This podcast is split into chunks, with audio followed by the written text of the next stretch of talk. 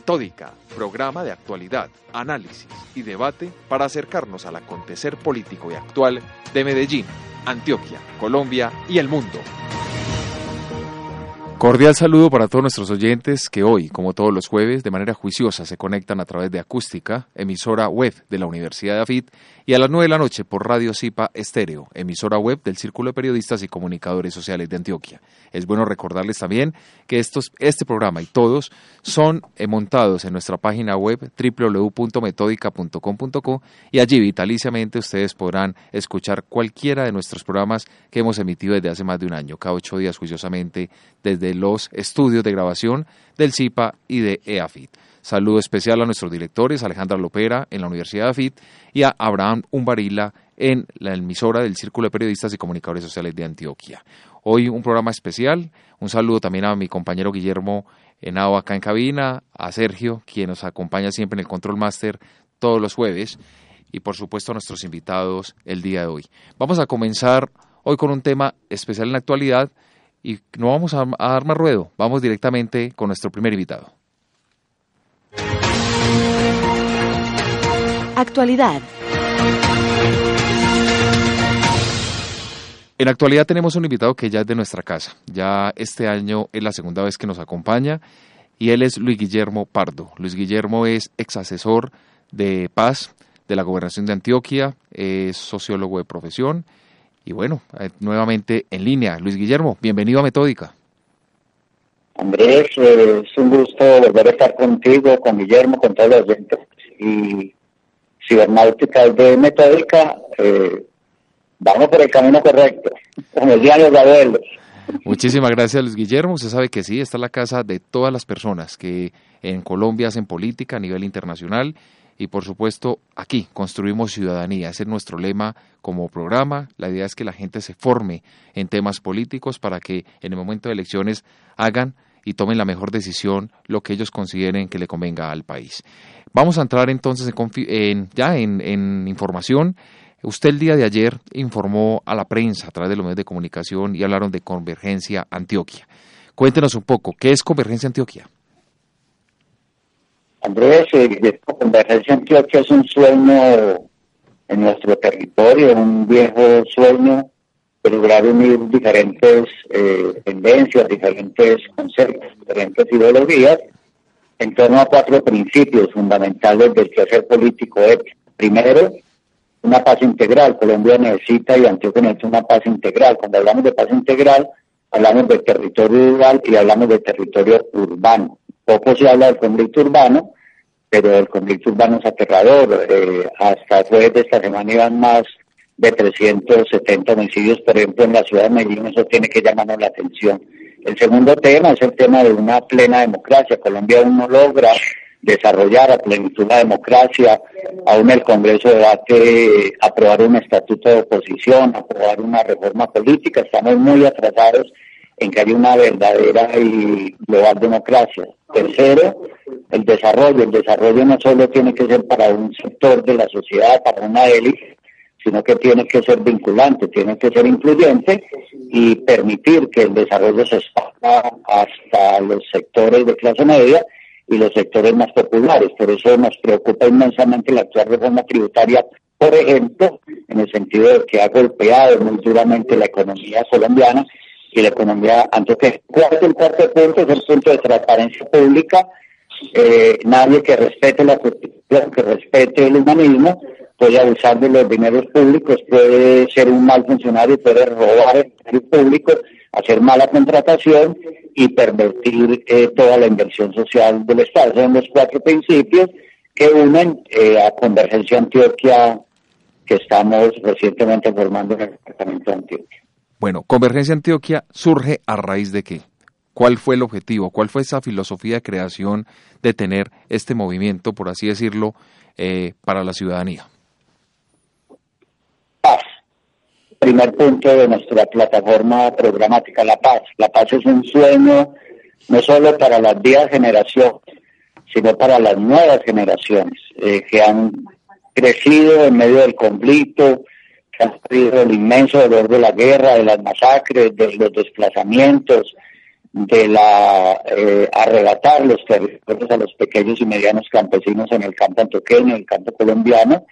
Por consiguiente, ese sueño permite que identifiquemos como uno de nuestros pilares más fundamentales de búsqueda. En última, la paz también es un tema social, también es un tema territorial, pero también es un tema espiritual, es un tema personal y por supuesto que hay que eh, acompasar los ritmos de una paz social, de una paz sociológica, de una paz política, con los ritmos de una paz espiritual. Ambas se retroalimentan y ambas se reproducen. Ese sueño de la paz sigue estando vigente en Colombia.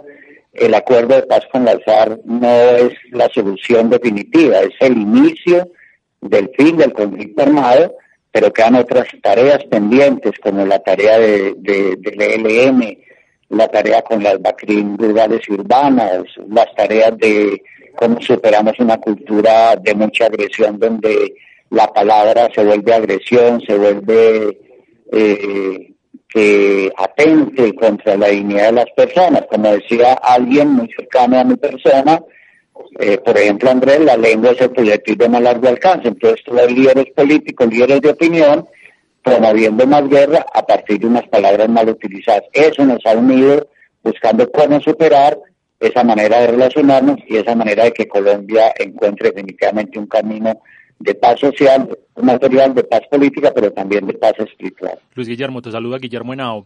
Luis Guillermo, ¿cómo, ¿cómo lograr unir en esta coyuntura actual la convergencia ciudadana con todo el tema de la Jurisdicción Especial para la Paz y el tema de la implementación de los acuerdos? Hola Guillermo, un inmenso abrazo.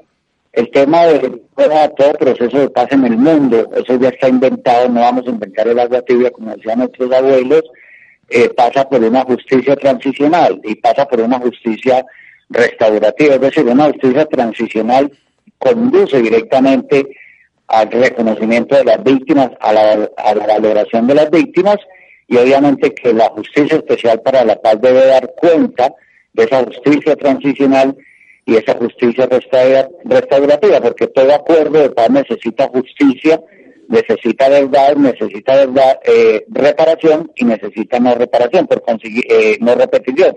Por consiguiente, la justicia especial para la paz debe garantizar ecuanimidad, debe garantizar neutralidad y debe ofrecer una paz restaurativa para las víctimas eh, que son pasan de 8 millones en nuestro país efectos de nuestro conflicto interno.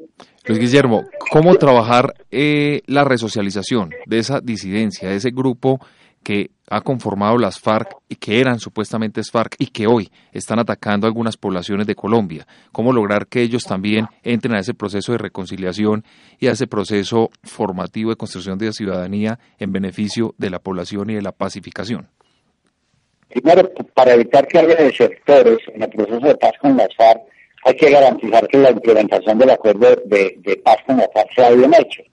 Pero es mal mensaje cuando encontramos que aproximadamente 20, 22 excombatientes y guerrilleros de la FARC hayan sido asesinados. Eso es un mal mensaje que cierra caminos de reconciliación. Por consiguiente, eso promueve que otros desmovilizados de las FARC se preocupen por llegar a la civilidad, se preocupen que no haya guerra sucia, que no sean asesinados, es obviamente entonces una mala implementación del acuerdo de paz con la FARC, es un mal mensaje para muchos guerrilleros, eso es, inmensamente preocupante y por eso el primer punto para evitar eso, Guillermo, es que haya una buena implementación del acuerdo de paz con la FARC. Segundo, que los mandatarios seccionales, los mandatarios locales, estén en sintonía con el proceso de implementación del acuerdo de paz con las FARC, estén en sintonía con un desarrollo de los planes de desarrollo con enfoque territorial y promuevan la reconciliación. El postconflicto no es solo un tema de las FARC, es un tema de los territorios, de los microterritorios, y ahí, ahí hemos avanzado muy lentamente. No hay una sintonía aún entre el gobierno nacional y los gobiernos departamentales. Eso incluye eh, al departamento de Antioquia. es el segundo tema importante, el segundo tema de fondo. Y el tercer tema de fondo, tercer tema de fondo es el tema de cómo propiciar una correcta inversión social en los territorios para que los territorios salgan del atraso. Si hay algo atrasado en Colombia es el campo. Hay un sector atrasado en nuestro país son los campesinos, incluyendo Antioquia, donde en, toda su región, Antioquia de sus regiones, el campesino del sector social más golpeado, más acostado y menos eh, tratado generosamente por el Estado colombiano. Esos son tres puntos para implementar y evitar que haya repetición, que desmovilizados de la FARC vuelvan a la, a, la guerra, vuelvan a las armas. Ahora, que quien decida reincidir a pesar de todas las ofertas, de todas las, las incentivos de paz, obviamente tendrá que ser combatido por el Estado. Pero ¿qué podemos esperar de un Estado, una fuerza pública que no logra controlar el territorio donde estaban las FARC y de ñapa se le meten las Barquín y de ñapa se le meten eh, guerrilleros de la FARC rearmados. Ahí hay unas carencias del Estado, unas carencias de la fuerza pública.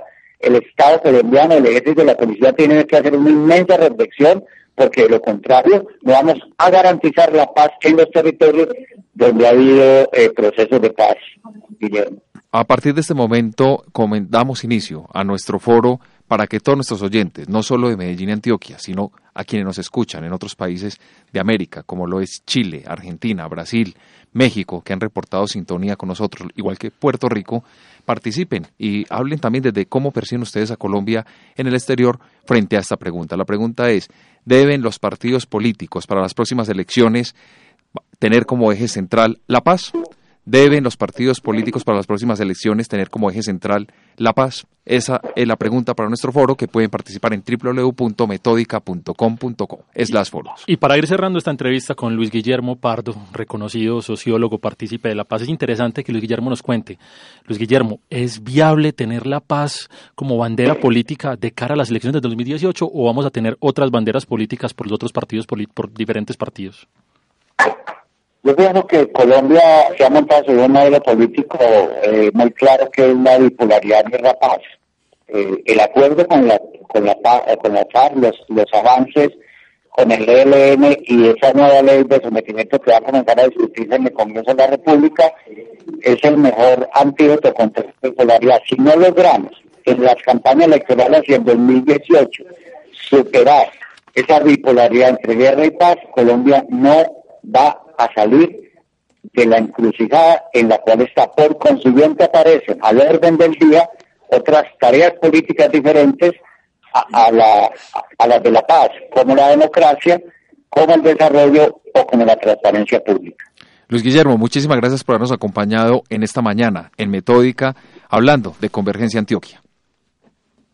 Andrés, un abrazo para ti, para Guillermo, para el máster y muy amable por permitir estar en sintonías con los miles, miles y miles y miles eh, que siguen esta emisora, que siguen el programa metódico. Feliz noche. Y, de, y desde Medellín nos vamos entonces a Buenos Aires, Argentina. Allí nuestro corresponsal, Adrián Arraigada, nos trae un reporte acerca de las elecciones que ocurrieron esta semana en este país de Sudamérica. Un saludo muy grande a todos los amigos de Metódica. Les habla Adrián Arraigada desde Buenos Aires, Argentina. Es simplemente para hacer un repaso breve de las elecciones de medio término que hemos vivido recientemente. Em, cuando se comenzaron a dar los datos oficiales en el día de la elección domingo, eh, a las 21 horas se informó que el candidato oficialista, Esteban Bullrich, poseía un 42.88% a favor y el, la expresidente Cristina Fernández de Kirchner llevaba un 35.9%, es decir, un 6.98, casi 7% de diferencia a favor de Cambiemos, del oficialismo. Eso fue a las 21 horas. Eh, ya con el 87% de las mesas escrutadas en la provincia de Buenos Aires, Cambiemos quedó con casi el 42%, es decir, 41-94%, y Unidad Ciudadana, encabezado por la em, ahora nombrada senadora Cristina Fernández de Kirchner, eh, se quedó con un 36.64%. Estamos hablando, por supuesto, exclusivamente de la provincia de Buenos Aires, que fue donde se riñó esta pelea tan eh, comentada desde los medios y tan vista por toda la sociedad en general, porque sin lugar a dudas eh, los contrincantes los rivales políticos eran de un peso importantísimo, al menos por parte del expresidente, por supuesto. ¿Quién es Esteban Bullrich? Bueno, es una persona que ha tenido un pasado bastante complicado. ¿Desde dónde, desde qué punto uno puede decir esto? Él fue ministro de Educación en la Ciudad Autónoma de Buenos Aires en el gobierno, en, cuando Macri fue jefe de la ciudad de Buenos Aires, algo así como intendente o gobernador, ya que es una ciudad autónoma. El pasaje que tuvo Esteban Bullrich por el Ministerio de Educación de la Ciudad de Buenos Aires no fue muy bueno, sinceramente. Tuvo muchísimas quejas por, em, estado por el estado de edilicios de los colegios, hubo muchos colegios tomados también, incluso se llegó a decir que se iban a abrir nuevas escuelas hechas con contenedores, como los de las basuras o los que transportan el mercado internacional en los, en los, en los mares, en los océanos. Bueno, en fin, luego, cuando Mauricio Macri llega a la presidencia, él fue ministro de Educación. Y ustedes recordarán que hace poco tiempo eh, les comentaba yo acerca de un gran paro nacional docente por problemas en los sueldos. Bueno, él era ministro de Educación también. En fin, ahora este señor eh, ha sido electo por la mayoría en la provincia de Buenos Aires como senador. Escenario político movido ya que al día siguiente de las elecciones, es decir, las elecciones sucedieron durante el domingo eh, pasado, el lunes las naftas aumentaron un 10%. Esto, por supuesto, es escandaloso en un país tan, con una geografía tan larga como Argentina, donde las cadenas de distribuciones de los alimentos se hace eh, casi en su totalidad vía terrestre, es decir, no hay trenes prácticamente y todo pasa por camiones. Eh, a ver, está claro que todo lo que es alimentos va a aumentar y así un montón de otros eh, ítems en los cuales el precio del combustible se deriva. ¿Qué es lo que se espera en estos tiempos? Bueno, no cosas muy positivas. Como ya el tarifazo anterior que vivió la nación argentina en los últimos tiempos. Bueno, ahora se espera una segunda etapa eh, con un aumento del más del 40% del gas, también bueno, del combustible que ya está en curso, vuelve a aumentar la electricidad para consumo doméstico y así. De eso nos mantendremos informados en su debido tiempo. Adrián Arraigada les habló. Un gran abrazo a todos los amigos de Metódica. Les envío un cálido saludo desde Buenos Aires, Argentina.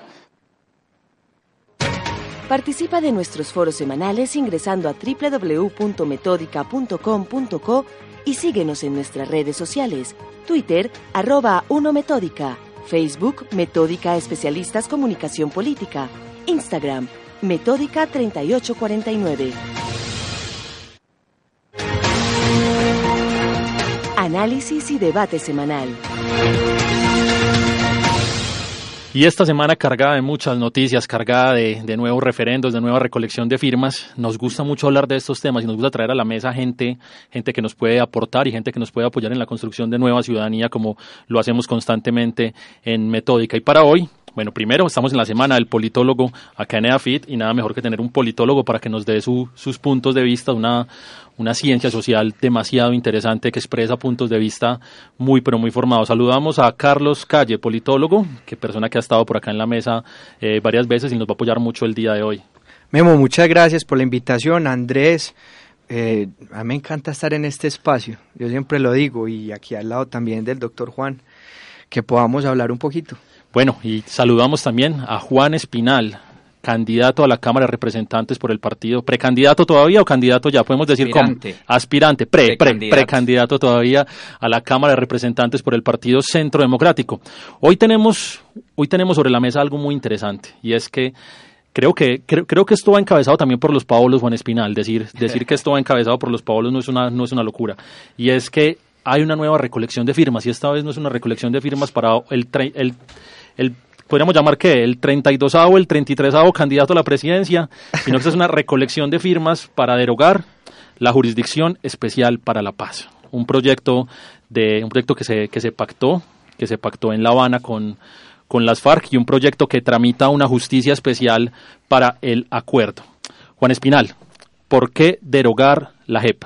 Listo. Bueno, muy buenas noches. Déjeme yo saludo primero Guillermo, un saludo muy especial Andrés Felipe, a Guillermo, al politólogo Carlos Calle. Muy bacano estar acá con, un profesional de, esta área para, debatir. Le regalo el doctor. Ah, Le regalo el doctor. Y bueno, un saludo muy especial a los oyentes. Gracias por invitarme a este programa que ya había asistido. Y bueno, vamos a hablar sobre temas importantes, Guillermo. Lo primero es que la Registraduría Nacional del Estado Civil hace ocho días notificó a la senadora Paola Holguín, a la senadora Paloma Valencia y al representante eh, de nuestro partido a la Cámara, el doctor Hernán, Hernán Prada, de eh, la aceptación del referendo derogatorio. Realmente ellos tres conforman el comité promotor. Este es un mecanismo de participación consagrado en la Constitución Política de Colombia, en el artículo 377. Como muchos de nuestros mecanismos de participación no han sido, no han sido muy utilizados, este mecanismo realmente poco ha sido utilizado, creo que nunca había sido puesto en marcha, y consiste en que se convoca al pueblo para que derogue los actos legislativos que han sido aprobados por el Congreso de la República. Este referendo derogatorio está dirigido para derogar tres elementos fundamentales del acuerdo entre Juan Manuel Santos y las FARC. Primero, justicia especial para la paz, que es el, el acto legislativo 001.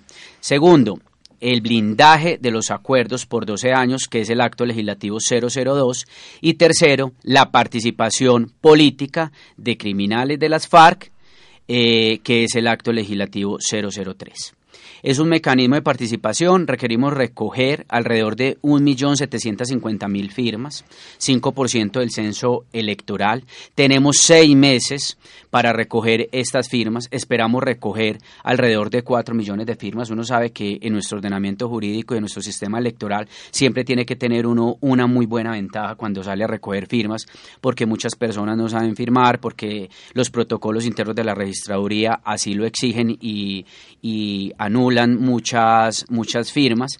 Una vez recojamos las firmas y se entreguen a la Registraduría Nacional, de, a la Registraduría Nacional, ellos solicitarán a la Corte Constitucional un concepto previo para avanzar con la convocatoria al referendo, citan al referendo y una vez se tome la decisión en las urnas de votar sí o no por el referendo, hay que esperar cómo se establece este mecanismo, el presidente de la República tendría ocho días, Guillermo, para eh, cumplir con la decisión del pueblo colombiano en este referendo. este tema es candente y por eso los hemos invitado a ustedes dos, porque queremos escuchar su posición y ver acerca de, nos encontramos a través de una noticia, el, el fiscal general de la Nación está ahí apuntándole también fuerte al tema de la JEP, si se aprueban o no, y tiene tres puntos que para él son claves. Quisiéramos saber la posición desde el punto de vista de nuestro amigo Carlos Calle. ¿Cómo ve este referendo? ¿Qué piensa usted frente a esta situación de la Justicia Especial para la Paz? Jurisdicción, Especial, para, la, Paz, de esta JEP. ¿Cómo lo ve usted desde el punto de vista de politólogo y ahorita desde el punto de vista político, que sabemos que usted también la tiene clara e identificada? Bueno, yo primero que todo quiero decir que que estamos en un estado democrático, ¿sí? donde las iniciativas por lado y lado están, están bien dadas. Por ejemplo, yo quiero celebrar ah, la acción de, la senadora Paola de querer eh, generar un referendo que, que lo tumbe. Eso me parece lo más democrático que haya. Pero también yo debo decir que, que, que hay ciertas dudas. Por ejemplo, me preocupa que el fiscal general tome como un bando. Yo lo veo como conversando muchísimo con, con, el grupito de las FARC. No sé si supieron que la semana pasada él, él, estuvo reunido con la cúpula, con el secretariado de las FARC, hablando sobre, sobre si aprobamos o no, si nos gusta o no el, la jurisdicción especial para la paz. Entonces eso me deja como pensando mucho.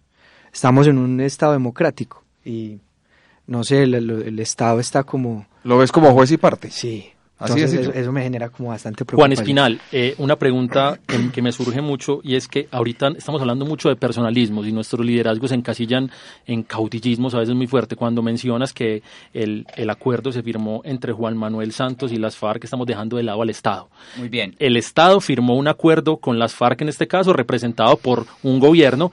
Tal vez ya sí podemos entrar a hablar de legitimidad y legitimidad, que es un debate muy largo que podemos tener vos y yo.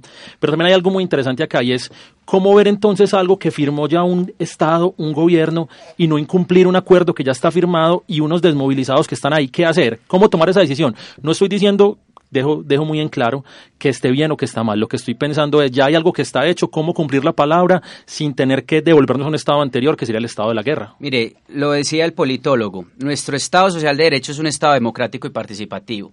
El 2 de octubre del 2016, los colombianos fuimos a las urnas y dijimos no a los acuerdos entre Juan Manuel Santos y las FARC. ¿Por qué lo digo así? Porque no reconozco que haya sido un acuerdo entre el Estado y las FARC. Y así lo determinamos los, los colombianos. Todos conocemos la historia, todos conocemos los momentos. Fueron como cinco o seis momentos de firma del, del proceso de paz, varios, eh, varios eventos públicos en Cartagena, en, en, el Teatro Colón en Bogotá, en fin, toda la, toda la fiesta y la pachanga que hizo Juan Manuel Santos con, con esos señores de las FARC, los llevó y los paseó por todo el territorio colombiano. Lo segundo es que nosotros seguimos insistiendo, mire, a nosotros los colombianos nos robaron el, el resultado del plebiscito. Y la democracia es muy clara, por un voto se gana y por un voto se pierde, y los del no ganamos. Y el Consejo de Estado hace algunos días emitió sentencia donde dijo los del no ganaron a Francalit. Hombre, que no, que engañamos a la ciudadanía. Y mire, nosotros enviamos todas las pruebas. Las pruebas de las personas, de la ciudadanía, en todos los municipios, en las ciudades, con una mesita, con un pendón, con el instructivo de por qué había porque había que votar por el no. Algo tan elemental. Videos de la ciudadanía diciendo por qué había que votar por el no. Entonces insistimos en que el resultado del, del 2 de octubre fue desconocido por, por, Juan Manuel Santos y por las FARC y hoy tenemos un mecanismo de participación democrática que nos lleva a derogar unos acuerdos entre ellos en tres casos específicos que nos dejan muchas dudas. Primero, justicia especial para la paz. Para nosotros la justicia especial para la paz es una supercorte que desborda los lineamientos jurídicos y las competencias de las cortes y de la rama judicial que hoy tenemos. ¿Por qué? Mire, es una corte diseñada para la guerrilla, es una corte diseñada para las FARC y segundo, las personas que fueron elegidas como magistrados en esa supercorte que va a tener muchas más posibilidades y muchos más poderes que la misma Corte Constitucional y la Corte Suprema de Justicia que es la encargada de judicializar y de sancionar a nuestra a las personas en Colombia, específicamente a los políticos a los que tienen fuero, pues ellos los que van a hacer es que estos magistrados está, tienen una ideología sesgada y ellos mismos lo han dicho, tienen una ideología de izquierda. Y una de estas magistradas lo dijo muy claro en el Congreso de la República. Presidente Santos, porque, presidente Uribe, perdón, ¿por qué se asusta? Lo dijo el guerrillero París. Esta mañana me decían, hombre, doctor Juan Espinal, es que los del Centro Democrático siempre salen con muchas mentiras. No, mentiras no. Es que el guerrillero de las FARC, París, dijo, vamos por Álvaro Uribe y lo vamos a meter a la cárcel mediante la Justicia Especial para la Paz. Pero la Jurisdicción Especial para la Paz dice claramente que los expresidentes no cuentan ahí. Mire, pero uno, uno ve, Guillermo, como siempre desbordan lo que, lo que acuerdan, ¿cierto? Entonces uno realmente no tiene confianza en lo que, en lo que han tratado y en lo que ha acordado Juan Manuel Santos y, y las FARC. Segundo, uno ve el blindaje y cómo el blindaje para la paz no, no ingresa en el bloque de constitucionalidad, pero tiene por allá una, un, un parrafito o una intencionalidad jurídica que lo que determina es que condiciona a la institucionalidad y al Estado al cumplimiento por 12 años. Entonces, ¿para qué vamos a elecciones de Congreso y de Presidencia de la República? Si ahí nos están marcando toda la línea jurídica y pública de la institucionalidad que tendría que cumplir por 12 años. Y tercero, Mire, el Estatuto de Roma es muy claro. Las personas que cometan delitos de lesa humanidad tienen que tener sanciones en centros penitenciarios. Y estos señores no van a ir a la cárcel y nosotros lo insistimos. Y desafortunadamente, lo repito, las únicas personas que nos han dicho la verdad en este proceso de paz terminan siendo Iván Márquez y Timochenko, que dicen nos lo dicen desde el principio a todos los colombianos, vamos por el poder, no entregamos las armas y nos dan el poder, cambiaron el discurso, cambiaron el significado y nos dicen no entrega sino dejación de armas. Miremos, miren el decretico que sacaron ayer extendieron la entrega de las caletas y supuestamente el, el, plazo era hasta el 30 de noviembre. Aumentaron los disidentes, hoy vi las noticias, 1.100 disidentes distribuidos en todo el territorio. El país sigue nadando en coca. El informe de la EA fue muy claro, eh, el, el que publicaron hoy a primera hora. Y preocupa cómo la EA sigue insistiendo sigue insistiendo en que el proceso de paz ayudó al aumento excesivo de coca, que pasamos de 48 mil hectáreas a 200 mil hectáreas eh, de coca. Entonces realmente son temas que lo preocupan a uno mucho. Y, ese, y, el, y el tema de la bandera de la paz. Mire, Juan Manuel Santos lo utilizó lo utilizó hace cuatro años para, para hace tres años y medio para la reelección. Y yo creo que lo van a volver a, utilizar. Aunque uno ya ve al doctor Humberto de la Calle, diría uno, eh, eh, doctor Andrés, que algo sensato, porque ya está diciendo como muchas verdades del proceso de paz que creo que tiene muy preocupado el gobierno. Entonces se garantizará, ¿qué dice Carlos Calle? Me interesa escuchar a Carlos y por supuesto aquí a Juan Espinal. ¿Se cumplirá o no con la garantía de verdad, justicia y reparación y no repetición? Mire, yo pienso que, que una cosa es como lo que está por encima, que todos vemos, y otra cosa es lo que hay por debajo y que se termina negociando. ¿sí? Entonces, eh, termina siendo muy cómico que, perdón, que, mira, yo estaba leyendo un artículo de cuánto puede durar la, eh, la Jurisdicción Especial para la Paz. Entonces unos dicen que hay un plazo de 10 años, ¿cierto? Pero entonces, ¿será que eso termina siendo como el IVA o el 10 por mil? Que primero no lo iban a poner mientras regulábamos algo y luego lo extenderán 20 años, 30 años. ¿Por qué? Porque todavía no lo hemos puesto a plenitud en desarrollo. Entonces yo digo que, que a nosotros puede que nos digan una cosa, pero de aquí a la realidad eh, eso puede cambiar. Entonces, yo sí quiero decir una cosa y es que a mí me preocupa las FARC, cómo, cómo, cómo van, como, ¿cómo te lo digo? Es que todavía me cuesta mucho decir este discurso, pero van como a medias, como diciendo sí, pero no. O sea, yo no sé, pero en marketing político eso generaría... ¿Pero se va a quedar a media las FARC o el gobierno? No, no, me, me refiero a lo que van contando. Por eso, y pero es que e igual yo también quiero tomar aquí parte porque esa es la idea de este, de este espacio de nuestro programa. Acá toma, somos jueces, hacemos parte, aunque somos periodistas, en el caso mío, mm. eh, la objetividad ante todo, y Guillermo, pues también desde su punto de vista como politólogo, pero para eso se llama análisis y debate semanal, porque acá sentamos posición, cada uno frente a un tema en especial. En este caso, a mí me genera inquietud como periodista, y es, está haciendo la información a medias por parte solo de la guerrilla? ¿O será que el gobierno también está ahí tapando alguna información al respecto? Yo creo que ahí Guillermo también opina y vamos a poner esto un tema bien chévere. Pero les, propongo una pausa. A partir de este momento abrimos nuestro foro para que todas las personas participen en www.metódica.com.co. Recuerden, Metódica es un espacio donde formamos ciudadanía, donde estamos buscando que la gente tenga una opinión y un criterio mucho más objetivo. www.metódica.com.co. La pregunta que tenemos para nuestro foro es, ¿apoya usted la derogación de la Jurisdicción Especial para la Paz? ¿Apoya usted la derogación para la Jurisdicción Especial para la Paz? Ahora, Carlos y Juan Espinal, el Estado ha sido sincero con la ciudadanía colombiana, le ha dicho la totalidad de lo que se negoció, le ha dicho la totalidad del acuerdo, o el Estado debe reservarse un pedacito de esto para poder tener control y un ejercicio de poder interesante. Bueno, yo quería completar lo que decía ahorita Andrés, y es que es muy claro que el país está polarizado. Entre, ahorita Juan lo decía, estamos como entre los que están del lado de la paz, de la banderita de la paz, o los que están en desacuerdo con lo que se firmó en La Habana. Eso genera una polarización gigante y eso también, ese fenómeno también aplica para la JEP. Entonces todos los que están de acuerdo con el tema de paz eh, dicen, ah, bueno, pues tirémonos para allá. Y los que están en desacuerdo empiezan a analizar y ven sus puntos negativos frente al tema. Yo considero que hay una, a ver, desde el principio hubo un gran error por parte del gobierno nacional y es haber vendido el proceso y la firma del acuerdo de paz como el fin del conflicto y la paz y el amor a nuestro país. Estable y duradera. Así es sencillo. O sea, al hablar de, y cuando en Colombia se habla de paz, la gente el referente es el proceso entre el gobierno y las FARC. Entonces yo pienso que desde ahí hay un error comunicacional, de percepción, porque la gente no está entendiendo o si está entendiendo está asumiendo la paz como Juan Manuel Santos, FARC. Entonces hay, es bueno clarificar, porque paz no era esa, no es la paz, esa es, ese es el final de un conflicto armado con un grupo armado específico, en este caso llamado FARC. Falta con el ELN, con el EPL, con las BACRIN y con el resto de problemáticas que tiene nuestro territorio nacional. Con base en ello, y a partir de ahí, es donde yo, a mí me surge la inquietud, la JEP. ¿Qué tan importante es contar con esa aprobación y contar que sí pase?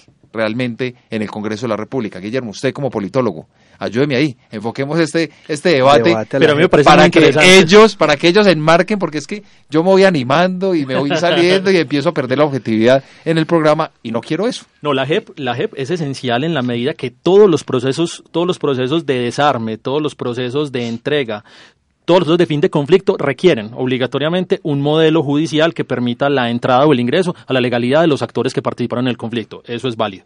Pero el, reto que tenemos nosotros como ciudadanos y que tenemos nosotros como, como políticos, como seres políticos que somos, es encontrar que el modelo sea el más adecuado al conflicto colombiano. O sea, un modelo que responda a la realidad interna y a la realidad de lo que vivimos como actores y a lo que hicieron los actores.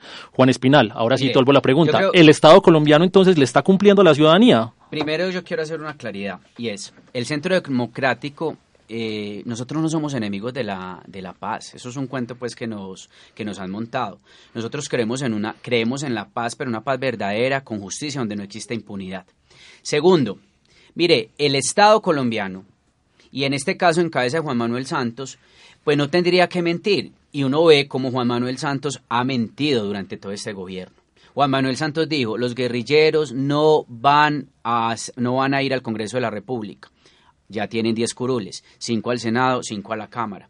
Los guerrilleros, eso es mentiras, que los guerrilleros van a trabajar en la UNP y se van a ganar 1.800.000. Ahí están trabajando, se están ganando 1.200.000 pesos es mentira, ¿cierto? Entonces, mentiras sobre mentiras. Y vuelvo y repito, los únicos, desafortunadamente, que han dicho la verdad en este proceso entre Santos y las FARC han sido, los verdad, han sido las FARC, en cabeza de Timochenko e Iván Márquez. Entonces, ¿qué creo yo, Guillermo? Que desafortunadamente Juan Manuel Santos, como presidente de la República, le ha venido mintiendo sistemáticamente al pueblo colombiano. Y uno, un político, le perdona el error y no le perdona la mentira. Pero Juan, Segundo, ¿qué hacer entonces? Si se deroga la JEP, entonces ¿con qué vamos a quedar? ¿Cómo, ¿cómo reingresamos 7.000 desmovilizados en este Guillermo, mi Guillermo, en octubre, el 2 de octubre dijimos no, y era no a todo. Ni a justicia especial para la plaza, ni a, ni a blindaje, ni a participación en política, ni a prebendas. Era no, y era no a todo, absolutamente a todo. Entonces terminamos mediante el fast track, que ha sido un mecanismo ilegítimo, que ha completamente ido y desbordado y violado nuestro orden constitucional y nos han metido todo mediante fast track. Y nosotros en el Centro Democrático lo que hemos hecho es tratar de detener toda esta, toda esta eh, unidad nacional, que es una, mayor, una, una mayoría aplastante, y nos damos los debates en el, en, en, el fast track, pero en el momento de votar nos retiramos y mucha gente en la ciudadanía, muchas muchas veces la ciudadanía, hombre, ¿y por qué se retiran? Nos retiramos es porque nosotros no reconocemos el fast track. Para nosotros hoy todo lo que han hecho por medio del fast track ha sido un mecanismo ilegítimo. Y mire, recuerden, señores politólogos, llevaron la refrendación al Congreso de la República. Eso es prevaricato. Los congresistas no tienen la facultad constitucional ni jurídica para refrendar acuerdos y lo hicieron más grave, lo hicieron mediante una proposición. Y nosotros confiamos en la justicia nacional y en la justicia internacional ante la Corte que juzguen y que sancionen a los congresistas porque prevaricaron. Y lo hicieron mediante una proposición. Mire, una proposición es simplemente un mecanismo jurídico para impulsar el proceso legislativo y no tiene efectos jurídicos ni es vinculante. Y así refrendaron los acuerdos entre Santos y las FARC.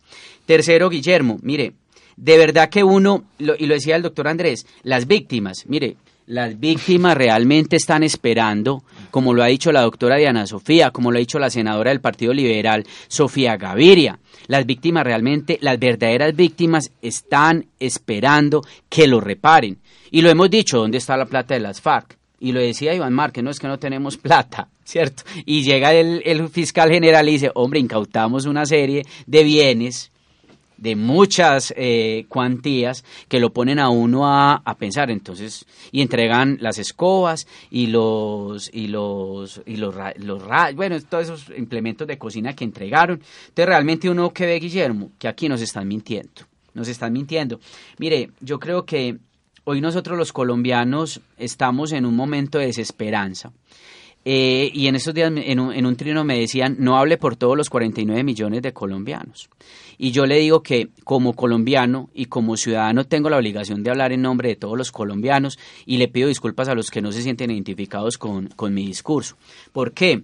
Porque nosotros necesitamos recuperar el rumbo de la patria, porque nosotros necesitamos reclamar una justicia verdadera, porque nosotros necesitamos reclamar que los guerrilleros que han cometido delitos de lesa humanidad vayan a la cárcel y que los guerrilleros que, que hacen parte, o los guerrilleros raso, que hacen parte de su partido político, pues que sí, que participen en política. Es que nosotros en ningún momento vamos a volver trizas el acuerdo como también no, lo, lo han querido ver que vamos a hacer en el Centro Democrático. ¿Qué queremos hoy?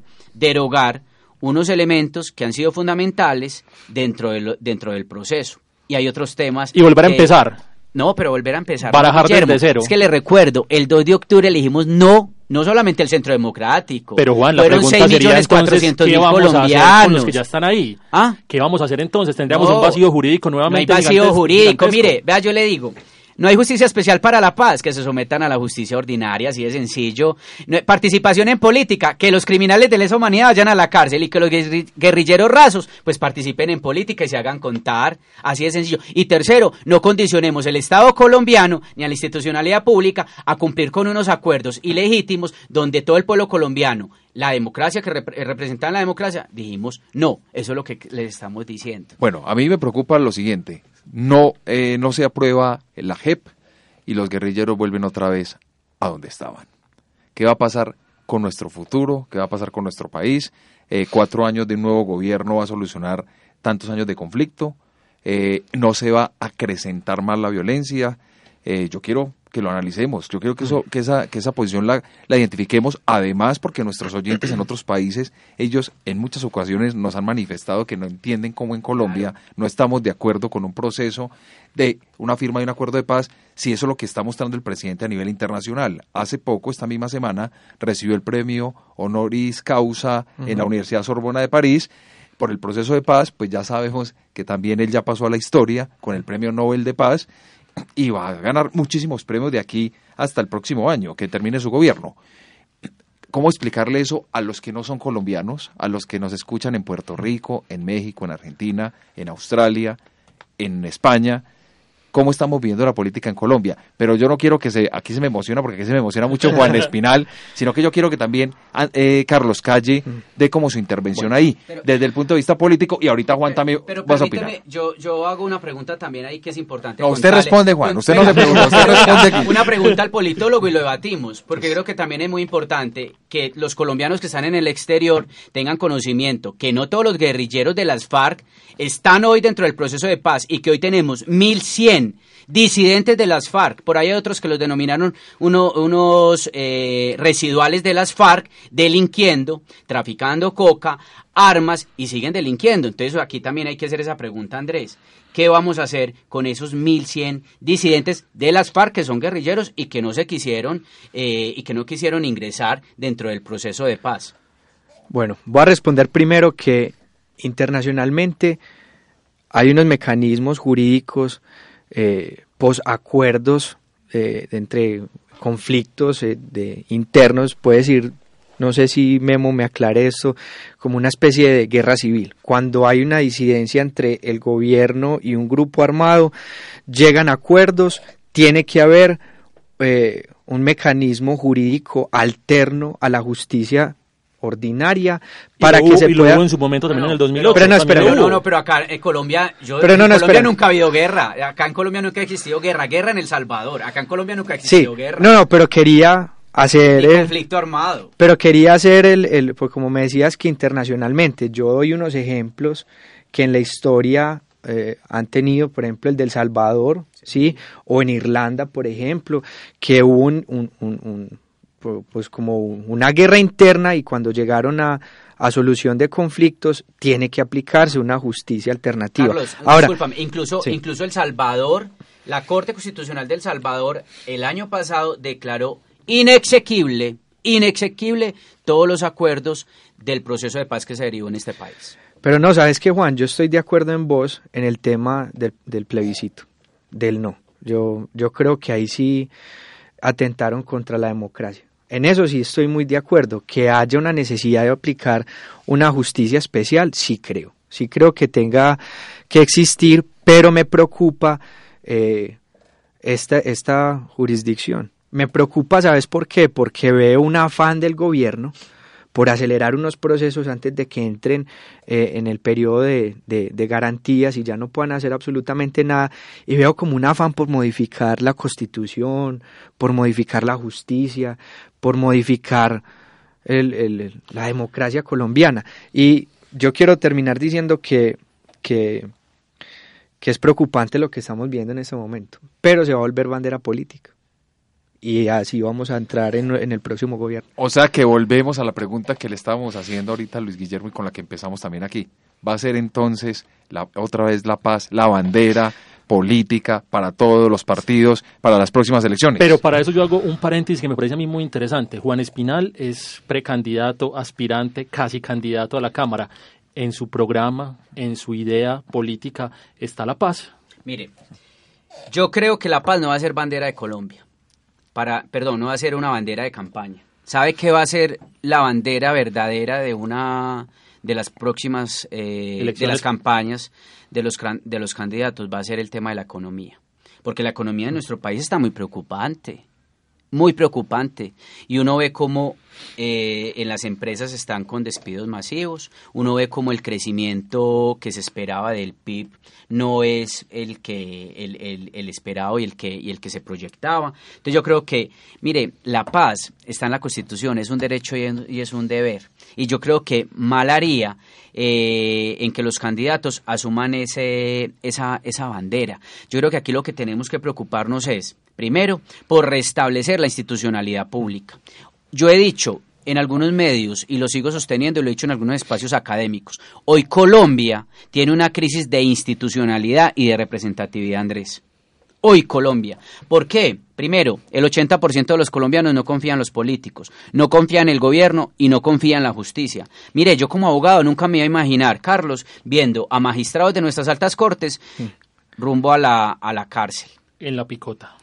Así es. Entonces, realmente yo creo que hoy estamos en una crisis de institucionalidad. Creo que los temas económicos nos preocupan. Uno habla con los empresarios y los empresarios están muy preocupados por la situación económica del país.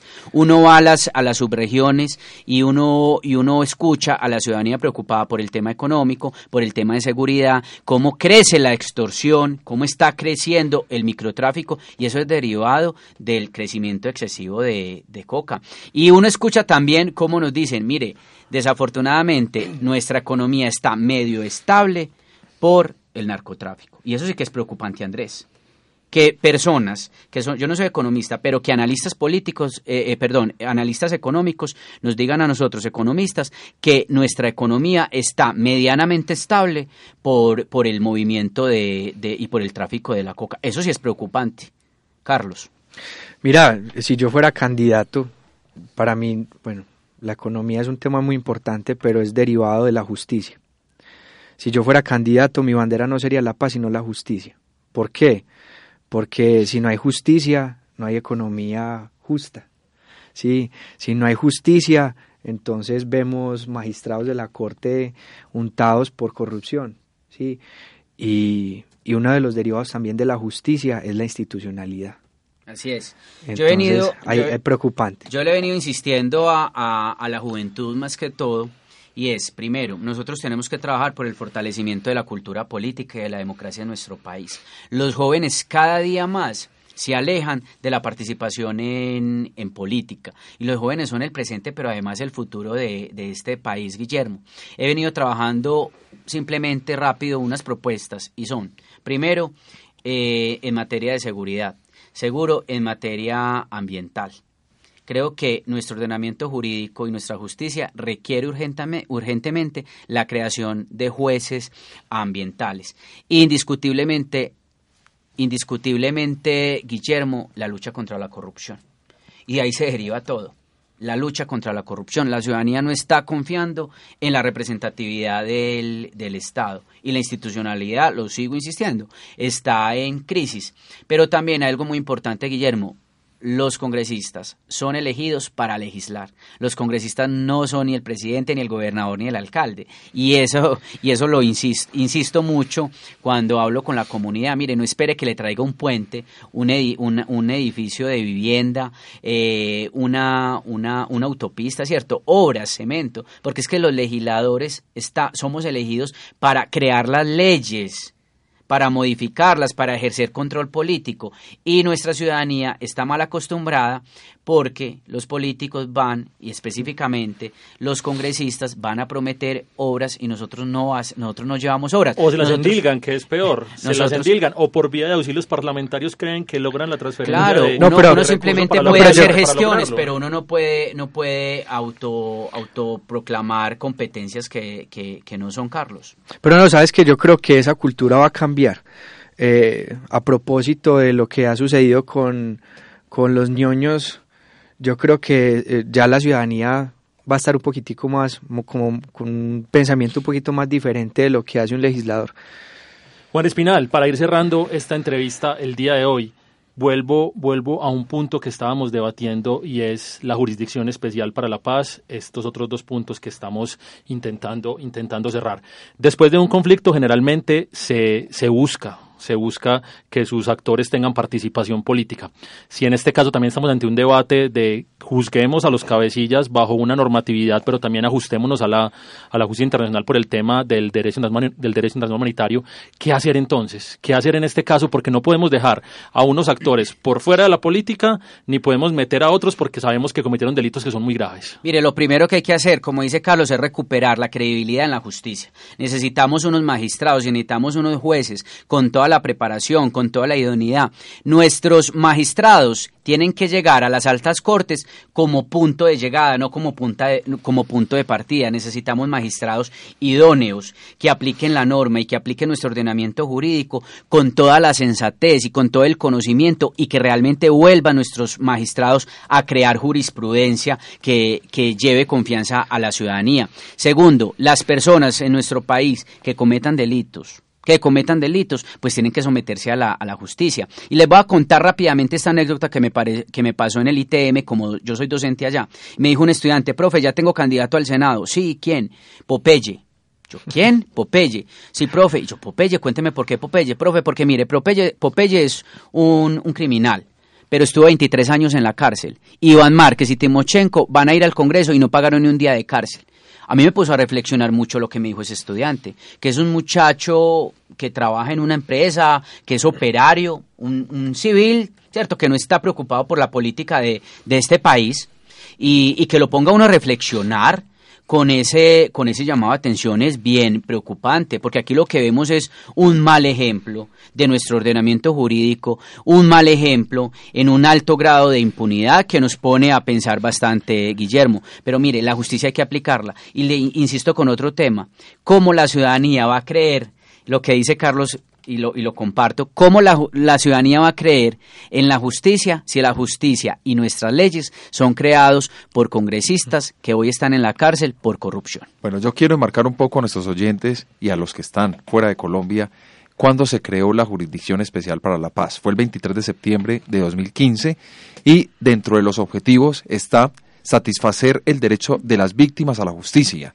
ofrecer verdad a la sociedad colombiana, contribuir a la reparación de las víctimas, contribuir a luchar contra la impunidad, adoptar decisiones que otorguen plena seguridad jurídica a quienes participaron de manera directa o indirecta en el conflicto armado respecto a hechos cometidos en el, en el contexto y en razón de este, y contribuir al logro de una paz estable y duradera. Esta información la tomo de la página del Alto Comisionado para la Paz, que es www.altocomisionadoparalapaz.gov.co. Con base en ello, entonces, para ir cerrando ya el programa, análisis. ¿Qué piensan ustedes frente a esto? ¿Se cumple o no se cumplen estos objetivos que acabo de leer? ¿Es una falacia? ¿Qué es? Juan. Mire, no se cumplen. La justicia especial para la paz realmente es una corte, una supercorte diseñada para las FARC, para ellos llevar a la cárcel a políticos, a expresidentes, a nuestras fuerzas militares que son los verdaderos héroes de la patria, a periodistas, a sacerdotes, a todos los colombianos de bien. Y lo único que busca esta justicia especial para la paz es mostrar a los colombianos que han luchado, que han trabajado decentemente por esta patria y que hoy son señalados por la guerrilla como paramilitares, así de sencillo. Carlos, tu conclusión. Bueno, yo quiero concluir con lo siguiente, es que Estamos en un momento crítico, pero es histórico también. Eh, hay que mirar por dónde coger. Estamos como en, coja por el camino en el que usted cree que mejor le puede ir. Yo honestamente me iría por el lado de y yo ya lo he dicho anteriormente acá, que a mí me gustaría crear nuevas ciudadanías. Y ese crear nuevas ciudadanías es eh, devolverle a un país el sentido de honorabilidad. Y si usted llega a ser congresista, yo no sé si le diría honorable, porque ya dudo, bueno, no personalmente, pero en general, uno duda decirle honorable congresista a alguien porque uno no sabe en qué está metido. Es devolverle ese sentido de honorabilidad a lo público. Y eso se genera en la calle, haciendo el trabajo social, devolviéndole a la gente eh, eh, la confianza que usted puede solucionar, no solucionar, pero usted puede ayudar a que las condiciones de esa persona sean mejores. Ahora, nosotros estamos metidos en, en, en, eh, ¿cómo lo digo? Estamos metidos como en discusiones grandes como en la justicia y, y la jurisdicción especial para la paz. Yo creo que Colombia históricamente ha sido violenta y con jurisdicción o sin jurisdicción va a seguir habiendo conflicto. Esas disidencias van a seguir incrementándose. ¿Por qué? Eh, Memo en otro espacio y yo estamos hablando sobre Tumaco. ¿Qué va a hacer el Estado? Esto para mí es inclusive más importante. ¿Qué va a hacer el Estado post erradicación de un cultivo el, campesino no tiene otra alternativa que irse para lo ilegal. El Estado debería de ejercer más institucionalidad, pero no solo la institucionalidad de la fuerza, ir a, golpear eh, campesinos, sino de generar, por ejemplo, congresista, qué bueno que llegues allá a hablar sobre la economía, cómo vamos a llevarle a esos campesinos de Tumaco posibilidades para que ellos se vuelvan pequeños empresarios y puedan salir de la ilegalidad y puedan salir del cultivo de droga que, es la única solución viable para ellos en este momento.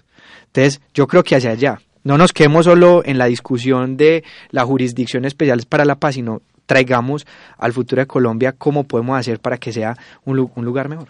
Bueno, con ustedes definitivamente eh, se hace un programa interesante y es 30 minutos, 40 minutos se quedan cortos para este tema. Yo creo que vamos a tener que volverlos a invitar, Guillermo, a, este grupo de profesionales, de, precandidato, es, y ojalá vengan más. la idea es tener aquí a varios precandidatos de diferentes líneas políticas e incluso eh, conseguir, Guillermo, ahí el contacto, es que eso es tan bueno para ello de, estos disidentes de las FARC que van a lanzarse a la política, tenerlos también aquí en cabina y poder hablar con ellos y armar un debate desde el respeto, como nos gusta a nosotros, desde, respetando la ideología de cada uno, pero con lo más con lo más importante y lo más esencial y es la construcción de un país mejor y por supuesto construir ciudadanía a través de los micrófonos y de los medios de comunicación. Bueno, y agradecemos a Juan Espinal nuevamente por acá en cabina, siempre abierto los micrófonos para cuando desee venir y cuando desee hablar de temas de actualidad y temas que, que nos trasnochan constantemente. Juan, el agradecimiento siempre y nuevamente, y este agradecimiento es importante por algo, Andrés, y hago, hago hincapié en esto, con Juan Espinal, con Paola Holguín, con Simón, con diferentes personas que hemos, que hemos llamado, con, con, gente también del Partido de la U, gente del Partido Liberal, que han pasado por esta cabina, han sido muy proclives a venir. Eh, somos una emisora de, de, AFIT, somos una emisora de carácter universitario, pero también somos virtual, y a veces hemos encontrado dificultades para, para, para que los candidatos vengan acá. Y personas que de frente nos han dicho, estamos acá, con Juan solamente fue a hablarle por WhatsApp una vececita y de inmediato nos dijo, estamos acá, estoy agendado y vino acá antes, llegó hasta antes que yo, cosa que me preocupó mucho. Y también con, con el Círculo de Periodistas y Comunicadores Sociales de Antioquia, donde nosotros, todos los jueves a las 9 de la noche repetimos esta emisión. O sea, hoy a las 9 de la noche, por favor, sintonicen Radio Cipa Estéreo y escuchen la repetición de este programa. Y si no lo pudo escuchar o un familiar lo quiere escuchar, recuerden que en www.metódica.com.co encontrará este y todos los programas que hemos hecho en nuestra plataforma. Juan, el agradecimiento. Guillermo, muchas gracias por invitarme a ese programa, siempre listo. Andrés, muchas gracias hermano, un gusto haber conocido a Carlos y a todos los oyentes, un saludo muy especial, especialmente a todos los que están en el exterior. Una ñapita simplemente. Primero, necesitamos volver a expresión aérea para los cultivos de coca. Y segundo, hoy se habló todo el día de ese y tema. y segundo, a alguien sí le voy a decir honorario cuando me lo encuentre en el Congreso, para que no me moleste mucho. A Santris cuando lo vea le voy a decir honorario asesino. honorable, honorable, asesino. Carlos Calle. Un agradecimiento especial. Gracias por estar acá. No es la primera vez que nos acompaña en cabina. Y bueno, estos micrófonos siempre están abiertos para las personas como usted, para profesionales que han trabajado arduamente en temas en construcción también de ciudadanía. Andrés, Memo, Juan, muchas gracias hoy por la invitación. Me encanta venir a hablar en radio. Yo creo que yo soy un convencido de que los politólogos estamos buenos para hablar. y, Pero no, tanto como los abogados en campaña, ¿o qué, Juan? Pero no, sabe, a, quienes nos están escuchando, eh, y, y Juan, yo quería decir esto también, es que yo creo que estamos en un momento en el que la gente está empezándose a preocupar por el país. ¿sí? Esto, esto yo nunca lo había visto de esta manera y, a quienes nos escuchan, que no nos quedemos solo en la crítica, sino en la construcción. Generen ideas y si tienen alguna idea, molesten a Memo y Andrés. Muchas gracias por haberme traído hoy y espero volver pronto. Agradecemos entonces también a nuestros oyentes que se conectan juiciosamente siempre, todos los jueves, a través de Acústica, emisora web de la Universidad AFID, a través de Radio Cipa Estéreo, emisora web del Círculo de Periodistas y Comunicadores Sociales de Antioquia. Y por supuesto, les deseamos un feliz fin de semana y nos vemos dentro de ocho días.